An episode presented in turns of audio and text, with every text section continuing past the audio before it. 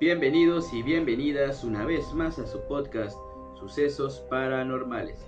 Yo soy su amigo Felo SG y de antemano les agradezco que me acompañen una vez más. Espero se encuentren de maravilla. Ya se va sintiendo el calorcito, los primeros indicios aquí en la península de Yucatán. El frío va quedando nada más como un recuerdo. Se acerca la época de ir a la playa, de convivir en la alberca con los amigos y de también, ¿por qué no? Refrescarse con una cervecita bien, bien fría. Como siempre, envío un caluroso y afectuoso saludo a los oyentes asidos de este podcast y a quienes me escuchan por primera vez, los invito a que se den una vuelta por los episodios previos. También les reitero la invitación para que envíen todo tipo de material de índole paranormal con el que cuenten, ya sean relatos, videos, imágenes o si conocen alguna leyenda o tema que quisieran sea abordado en alguno de los episodios, pueden hacerlo. A través del correo electrónico sucesos-prn.outlook.com y también pueden darle like a la página de Facebook Sucesos para guion medio normales, a la cuenta de Instagram Sucesos-PRN o agregarme como amigo al perfil de Facebook de este podcast Sucesos Paranormales. Asimismo no olviden seguirme en la cuenta de Spotify Sucesos para guion medio normales. El día de hoy regresaremos a los orígenes de este proyecto. Si me has escuchado desde el principio, recordarás que comencé narrando leyendas típicas de Campeche siendo que hoy retomaremos dicha dinámica para efectos de esta emisión, por lo que hoy les traigo tres leyendas propias de Campeche. La primera corresponde a un lugar muy transitado por nosotros los campechanos y que guarda una interesante historia. Y las otras dos tal vez no son muy populares, pero también se desarrollan en dos lugares muy visitados por los oriundos de esta tierra y turistas. Sírvanse un poco de café, pónganse los audífonos, apaguen las luces están escuchando sucesos paranormales.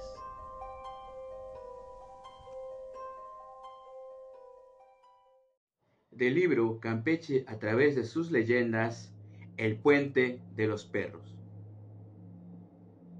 No viene al caso señalar los defectos de los campechanos, los cuales son muchos, como corresponde a toda comunidad tropical heredera de una tradición que le permite vivir a costa del recuerdo. Pero tampoco está de más mencionar que los alegres descendientes de una pintoresca mezcla de indígenas, comerciantes y piratas cultivan algunas virtudes singulares que, en el plano político, les han proporcionado siempre una estabilidad envidiable. Y efectivamente, lo que en otros lugares se resuelve por medio de conflictos sangrientos, porque nadie está dispuesto a que su gremio sea humillado, y de las discusiones se pasa a las trompadas y a los garrotazos, en Campeche se trueca en un mimetismo que ya quisiera para su coleto el más consumado camaleón. Es así como en tiempo de colonias los porteños eran peninsularistas y hasta los caballos pertenecían al partido español. En la época de la efervescencia insurgente eran casi rebeldes. Bajo la República, republicanos y durante el efímero imperio de Iturbide monárquico. Cuando se enteraron de que la estrella del futuro, su Alteza Serenísima, empezaba a fulgurar, se declararon santanistas. Esto último no obsta para que en 1830, y para evitar fricciones innecesarias y tópicos malentendidos, los campechanos fuesen paulistas, por aquello de que el comandante militar de la plaza, cuñado del esforzado caudillo veracruzano, se llamaba Francisco de Paula Toro. Y porque sonaba más eufónico ese término que letoristas. Don Pancho, en su calidad de jefe castrense de Campeche, no se sabe si poseía atribuciones administrativas propias del poder civil o se las tomaba por su cuenta. Pero el hecho es que compartía la autoridad con el gobernador don José II Carvajal, quien, nada celoso de los militares, prefería dejar a don Francisco actuar, toda vez que el coronel se distinguía por su espíritu de progreso. Pues bien, quizá, procurando la aventura de los campechanos o por dar satisfacción a los deseos de su mujer, la virtuosa doña Mercedes López de Santa Ana de Paula Toro, que gustaba de los paseos dominicales en el campo, el comandante dispuso un día construir un puente sobre el canal de desagüe del suburbio de Santa Ana, vecindad a la que doña Mechita le tenía particular afecto, nacido probablemente de la homonimia. Recibió el encargo de realizar la obra del afamado alarife don José de la Luz Solís, que fue también el arquitecto de la Alameda, y en pocos meses, gracias al empeño y la diligencia del experto maestro, el puente quedó casi listo. Como se anotó doña Mercedes, era aficionada a pasear por la campiña y en cierta ocasión llegó en compañía de su marido a inspeccionar los trabajos del puente.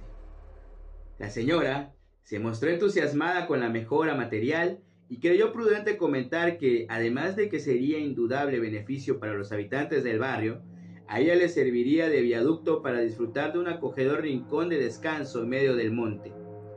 Examinando lo contraído, atrajeron la atención de los cuatro extremos en que el puente remataba, por lo que preguntó al alarife, ¿quiere usted decirme, don Pepe, para qué son los remates del puente? Tengo instrucciones de mi coronel, aquí presente, contestó el aludido, de colocar sobre los remates cuatro hermosos pebeteros que han pedido a México y se encuentran ya en camino y que simbolizarán, respectivamente, el fuego inextinguible de la ciencia, del arte, del pensamiento y del amor. Después de oír tales palabras, la señora no preguntó más, pero guardó un silencio reflexivo. Transcurridos algunos días, doña Mercedes, acompañada de un aya, se apeó de su carruaje frente al puente en ejecución, y tras ella, bajo un mocetón que a duras penas sostenía una trailla a la que estaban sujetos dos magníficos e imponentes mastines, dirigiéndose a don José de la Luz, la primera dama interrogó, ¿qué le parecería las estatuas de Aníbal y Alejandro para rematar el puente? A lo que don José respondió, Señora, creo que serían unos remates admirables y, por otra parte, estarían acorde con la profesión de mi coronel, ya que tan augustos personajes fueron grandes guerreros. Doña Mechita contestó, mm, no me he explicado claramente. Yo no estoy hablando de esos conquistadores franceses. Doña Mechita no era muy versada en historia universal, sino de perros, los que ve usted aquí. ¿No cree que quedarían soberbios como remates del puente? Aunque cortesano, el señor Solís, quien comprendió la intención de la señora de Toro, se atrevió a replicar, pero, doña Merceditas, ¿no, ¿no pretenderá usted que se modifique el proyecto de mi coronel? Él ha dicho que los pebeteros adornarán el puente y que serán el símbolo de la constante aspiración de los campechanos. No importa que sean de este barrio, hacia lo alto. Además, los pebeteros llegarán en el próximo barco. Mire usted, don Pepe, repuso doña Mercedes. Yo respeto mucho a mi esposo y sus ideas, pero también adoro a mis perros y se me ha ocurrido que especímenes de raza tan pura y majestuosa como Aníbal y Alejandro deben pasar a la posteridad, y nada mejor para ello que aprovechar los remates del puente. Y agregó, le ruego, y conste que no acostumbro a hacerlo, que en lugar del proyecto original, usted que es un escultor consagrado, se ocupe de moldear cuatro figuras de mis mastines en actitud de ladrar para que ya puestos en su sitio ejerzan la vigilancia permanente de la ciudad. Estoy segura de que de sus hábiles manos saldrán los perros más bellos que jamás ha esculpido ningún artista. Halagado por haber sido ascendido de albañil escultor, don José de la Luz ya no respingó y prometió a doña Mercedes que atendería su súplica. Ganada la escaramuza por el lado del obrero, la dama se encaminó a ver a su esposo y ya de frente a él le dijo estas palabras después de haber preparado con un cariñoso beso. Panchito, hoy recibí carta de mi hermano Toño y me ha recomendado que yo te salude con un fuerte abrazo. Mm, de esas cosas de política que no entiendo. Dice que pronto sustituirá al general Bustamante, quien era en 1830 el presidente de la República, y que yo te lo informe. Y también Preguntó por Aníbal y Alejandro, los que recordarás, él me obsequió. Y me dice que le agradaría especialmente que se pusieran esfinges de los mastines en el puente en construcción. Don Francisco exclamó, Mechita, querida mía, no faltaba más. No era necesario que le hablaras a Antonio del puente. Basta que tu voluntad sea que las estatuas de tus perros se coloquen allí para que se cumpla tu deseo y así será. Pensándolo bien, serán más artísticos los canes como remates del puente que los pebeteros. Ah, y cuando le escribas a tu hermano, dile que no se olvide de nosotros. En esa forma, Aníbal y Alejandro, reproducidos en partida doble, quedaron perpetuados en piedra en el puente del cuento, aunque no salieron imponentes de la mano del escultor, ni su actitud se antoja de ladrido vigilante, sino de lúgubre lamento causado por la visión de un alma en pena. El puente fue inaugurado con el nombre de Puente de la Merced, según la placa conmemorativa en la que se lee la siguiente inscripción. Año de 1830 se construyó este puente con el título de la Merced de Santa Ana, bajo la dirección del alarife José la Luz Solís. El gobernador Carvajal mandó poner otra placa en el que ya desde entonces se llamó Puente de los Perros, con la siguiente inscripción. Año 1830. Se hizo por disposición del señor coronel Francisco Toro, habiendo contribuido en unión de todo el partido, esta benemérita guarnición gratuitamente a su construcción y la de la Alameda. A pueblos tan virtuosos militares, tan recomendable, José II Carvajal, reconocido, dedica este monumento.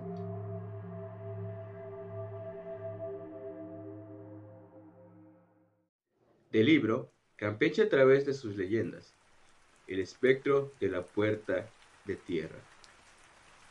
Deme otro atolito, mamarrita, pero bien caliente. ¿Usted quiere otro, compa? Sí, compadre. Y póngale bastante canelita, que así me gusta más. Este diálogo tenía lugar frente a la puerta de tierra, bajo el portal que existe en esa barriada.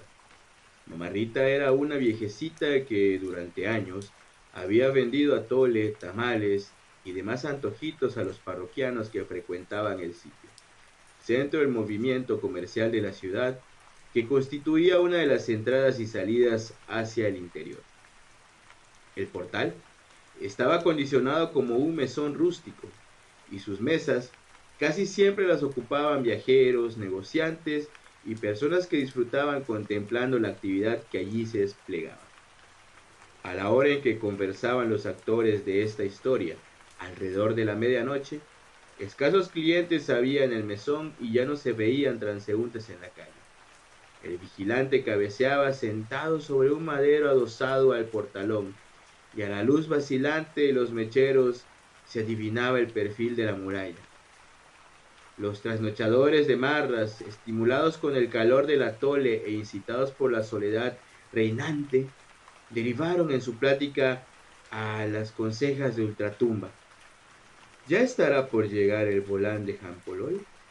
¿Por qué pregunta, compadre? Le diré, compa. Es que me acuerdo de que cuando yo hacía viajes por esos pueblos, una vez me pasó algo que nada más de pensarlo me pone la carne de gallina. A ver, a ver, compadre, cuénteme, cuénteme. Pues sí, compa. De esto ya hace algunos años. Más o menos como ahora, Venía yo de Bolonchenticul, por el camino que usted seguramente conoce, con más piedras que el pellejo de un atacado de viruelas. Por suerte no era época de lluvias, porque de haber sido así, no estaría yo contándoselo. Siga, siga, compadre, que se pone interesante. Pues, como le decía, venía por el bendito camino cuando de repente veo adelante como a unas 50 varas una lucecita. Aunque yo no soy miedoso, como usted sabe, compa. Me preparé por si se trataba de un salteador. Pero mientras me acercaba, empecé a sentir que me temblaban las piernas. yo no soy supersticioso, compa, pero como uno oye tantas cosas, pues pensé que a lo mejor es un espanto. Porque dicen que así se tiembla cuando se aparece un alma. De todas maneras, armándome de valor, seguí por el mismo camino, pues no había otro hasta que llegué a la lucecita. Y no lo va usted a creer, compa. Había un hombre todo vestido de negro, acurrucado junto a la lucecita, al que yo no podía distinguir desde lejos. Y al querer bajarme para ver en qué podía ayudarlo, él alzó la vista y... ¿Qué pasa, compadre? ¿Se te olvidó el cuento? Antes de contestar, el compadre se tomó el resto de su atole ya frío y dijo, otro tolito, mamarrita, para que yo me calme. Pero la vendedora ya se había retirado a descansar, de modo que el compadre tuvo que prescindir del paliativo del atole y prosiguió. ¿Qué va, compadre? Si eso no se me puede olvidar, y aquí viene lo mejor. Alzó la cabeza para mirarme, y haga usted de cuenta, compa, las brasas de un fogón. Así eran sus ojos que echaban chispas. Y enseguida comprendí. Era el demonio. Los caballos se pusieron a relinchar y yo muerto de susto no me podía mover. Solo atiné a decir, Jesucristo. Y vi cómo el malo retrocedió tapándose la cara como si alguien lo estuviese golpeando. Entonces, reaccionando, asusé a las bestias que emprendieron una loca carrera, pero felizmente llegamos al próximo poblado sin novedad. Y ese es el cuento, compa. Por eso preguntaba yo si habrá entrado el volán de Guayamón, no sea que al carretero le pasó lo que a mí en Bolonchenticul. Pues mire, compadre, ahora yo le voy a contar lo que a mí me sucedió, y conste que es la primera vez que lo voy a decir. Entre tanto, los conversadores se habían quedado solos en el mesón del portal y en la calle desierta únicamente se veían las sombras de la muralla alargándose sobre el suelo al resplandor de los hachones colgados de la puerta de tierra. Ahí le va el cuento, compadre. Como usted sabe, mi mamacita, que en paz descanse, murió hace ya varios años. Y usted sabe que también Dios no nos mandó hijos. Así que en la casa de usted no vivimos más que mi mujer y un servidor. Una noche, faltando poco para que el cabo de año de la difunta, fui despertado por alguien que me llamaba. Sacudí a Eduviges, que estaba profundamente dormida, para preguntarle si ella me llamó, pero su respuesta, con perdón de la palabra, fue un insulto que no quiero repetir. Y siguió durmiendo. Cuando ya volvía yo a mi sueño, Oí de nuevo que me llamaban. Me senté en la hamaca sorprendido y miré hacia el rincón de donde salía la voz. Y le juro por Dios, compadre, que allí estaba mi madre. Ya se imaginará usted que me quedé más mudo que una pared, titiritando como un perro empapado. Se dirigió el fantasma a donde yo me encontraba y me dijo, Hijo, Siento asustarte, pero no te voy a causar daño. Únicamente deseo que no olvides ofrecerme tres misas por mi cabo de año, aunque a tu mujer no le agrade. Y te prometo que ya no me volverás a ver. Y se esfumó. Al día siguiente puse Dubiges al corriente de lo ocurrido, pero se rió y me dijo cuatro frescas. Y no se celebraron las misas que pidió mi mamacita. ¿Y qué pasó después, compa? El compadre hablaba tenuemente y de reojo observaba la calle quieta y oscura. Pues esto fue lo que pasó. Una noche Dubiges me despertó con gritos y señalando al rincón tartamudeaba. Allí, allí. Y efectivamente era otra vez la difunta. Dominándome, le pregunté que qué quería y ella me recordó que no me había ocupado de sus misas y regresó al otro mundo. Como pude, Tranquilicé a Dubiges que cayó presa de un acceso nervioso y luego de una semana de fiebre y convalecencia, fue ella quien me rogó que la llevara a la iglesia para solicitar las misas en sufragio del alma de mi mamacita. Y nunca más he vuelto a verla en el rincón de la casa. Por un instante, los dos compadres callaron pensativos. Y no era que temiesen a lo desconocido, pero no intentaban levantarse de sus sillas. Con aprensión, atisbaban hacia la calle que conducía a la puerta del mar, oscura como una boca de lobo. De pronto, los alertó un ruido que provenía del lado oriental de la calle de la muralla. Pusieron atención y oyeron pasos, alguien se acercaba y no se equivocaban. Súbitamente surgió ante ellos una figura cadavérica que portaba un féretro sobre sus hombros. Sin percatarse de los trasnochadores, el macabro personaje desfiló entre ellos que no salían de su asombro. El enviado del inframundo se deslizó junto al guardia que dormía plácidamente y se perdió rumbo al castillo de San Juan. Vámonos, compadre, antes de que regrese. Pero el compadre yacía en el suelo casi desmayado. El compa sacó arrastrado a su amigo de debajo de la mesa y venciendo al terror corrieron como venados perseguidos por un cazador. Una media hora más tarde volvió a pasar por la puerta de tierra, ahora de occidente a oriente, el cadáver con su féretro a cuestas. Pero no era ningún fantasma, simplemente se trataba de Chang, un chino carpintero que había llevado un ataúd de regalo a un compatriota suyo, porque como sin duda estará informado el lector, los chinos tienen en gran estima un regalo de esa naturaleza. Pero, por supuesto, el conterráneo dormía tales horas a pierna suelta, y por esa razón Chang se vio obligado a retornar a su carpintería con el fúnebre obsequio. Pero los compadres ya no visitaron más la puerta de tierra, porque no deseaban revivir la experiencia de encontrarse con el espectro que, según ellos, rondaba noche a noche por las calles de la muralla.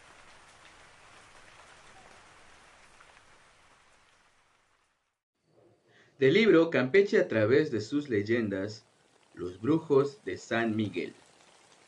Como todo el mundo sabe, el castillo de San Miguel, en donde actualmente se encuentra instalado el Museo de Armas y Marinería, era hasta hace algunos años un edificio en ruinas.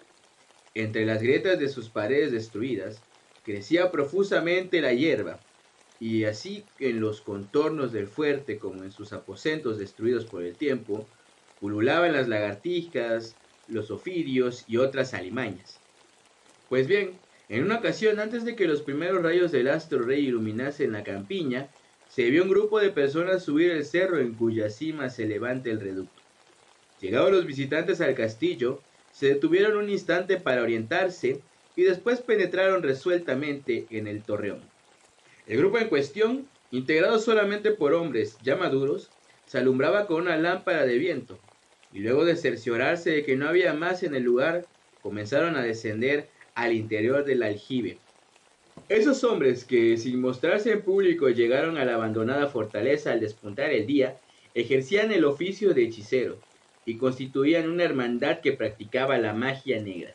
Varios años hacía que cada viernes se reunían para estudiar y cambiar impresiones y experiencias, y en el momento que nos ocupa, habían logrado interpretar ciertas fórmulas mágicas que, de acuerdo con sus conocimientos esotéricos, les servirían para entrar en comunicación con el Señor de las Tinieblas.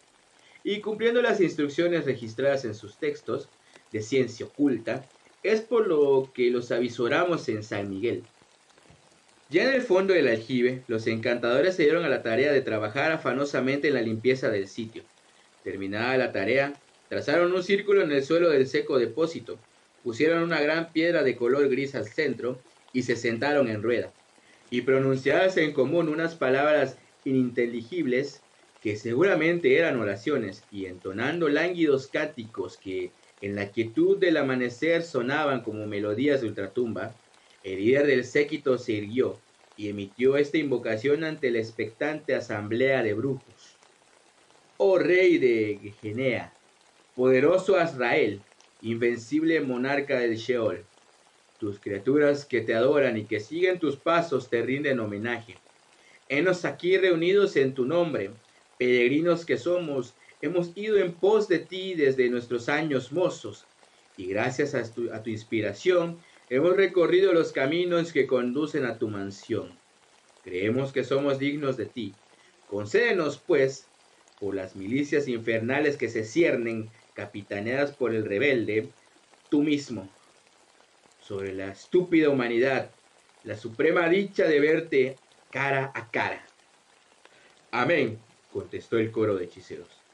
El Hetman tornó a su posición original en el círculo y, sumándose a los demás, fijó la mirada en la roca gris que constituía el foco de atención de los asistentes. según las reglas de la alta magia. Después del conjuro emocionado del jefe, las vibraciones producidas por la fuerza de la concentración de los chamanes sobre la piedra ocasionaría que, en breve plazo, del mineral surgiese la imponente cuanto horrenda figura de Satán, obligada a manifestarse a sus oradores. Y así, durante dos horas en el más completo silencio, los brujos, absortos, contemplaron la gris roca colocada en el centro del círculo. Pero, naturalmente, el diablo no hizo acto de presencia, pues Lucifer no acostumbra a residir en las piedras, y menos si éstas se hallan en el fondo de un aljibe reseco y sucio. Y como las cuencas oculares de varios de los yerbateros ya lagrimaban por el esfuerzo efectuado, el gran maestro decidió suspender la sesión demonológica. Otra vez, rectificadas sus cuentas y la interpretación de las fórmulas arcanas, la asamblea de brujos se dio cita de nuevo en el aljibe de San Miguel, pero entonces a la caída de la tarde, a la hora del crepúsculo. Y la escena relatada anteriormente se repitió. Solamente que mientras los discípulos de Barrabás aguardaban tosudamente a que su amo se manifestara, el silencio y la tranquilidad del magnetizado ambiente fueron turbados por algunos murciélagos que merodeaban por allí y que quizás no estaban satisfechos de que aquellos intrusos invadieran su vivienda. Y como en la primera tenida, en la segunda los brujos no lograron su máximo anhelo de observar frente a frente al adversario, por lo que tuvieron que abandonar el aljibe en espera de una oportunidad más propicia que les permitiera alcanzar su objetivo.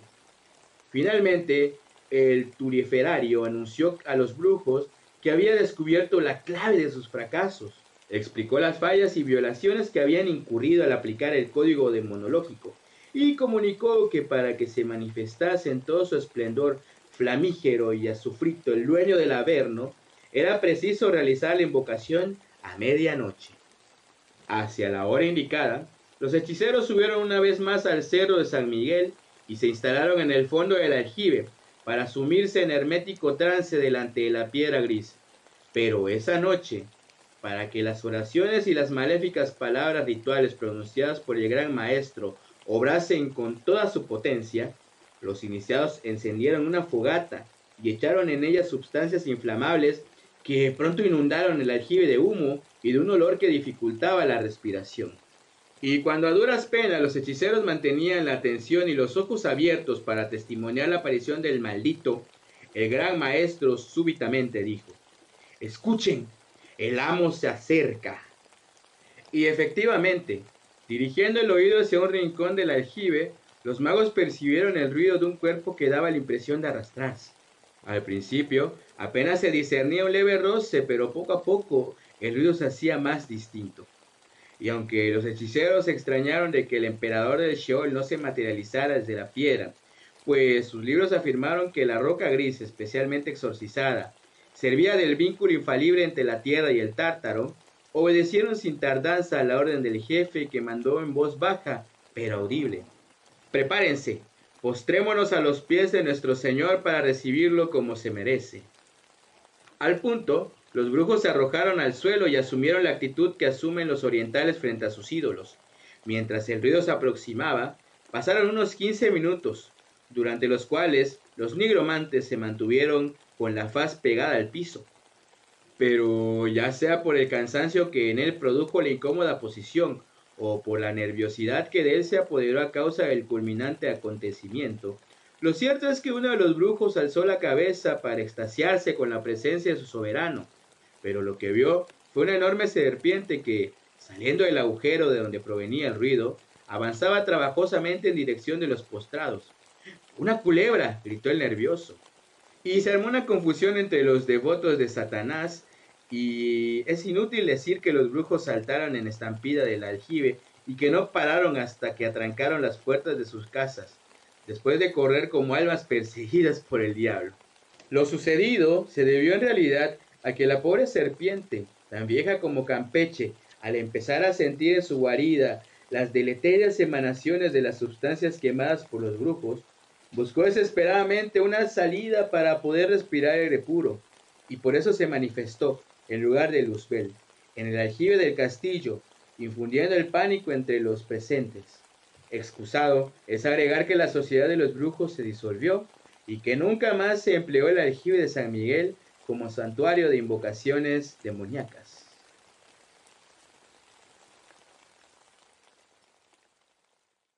Y es así como concluimos un episodio más de este podcast.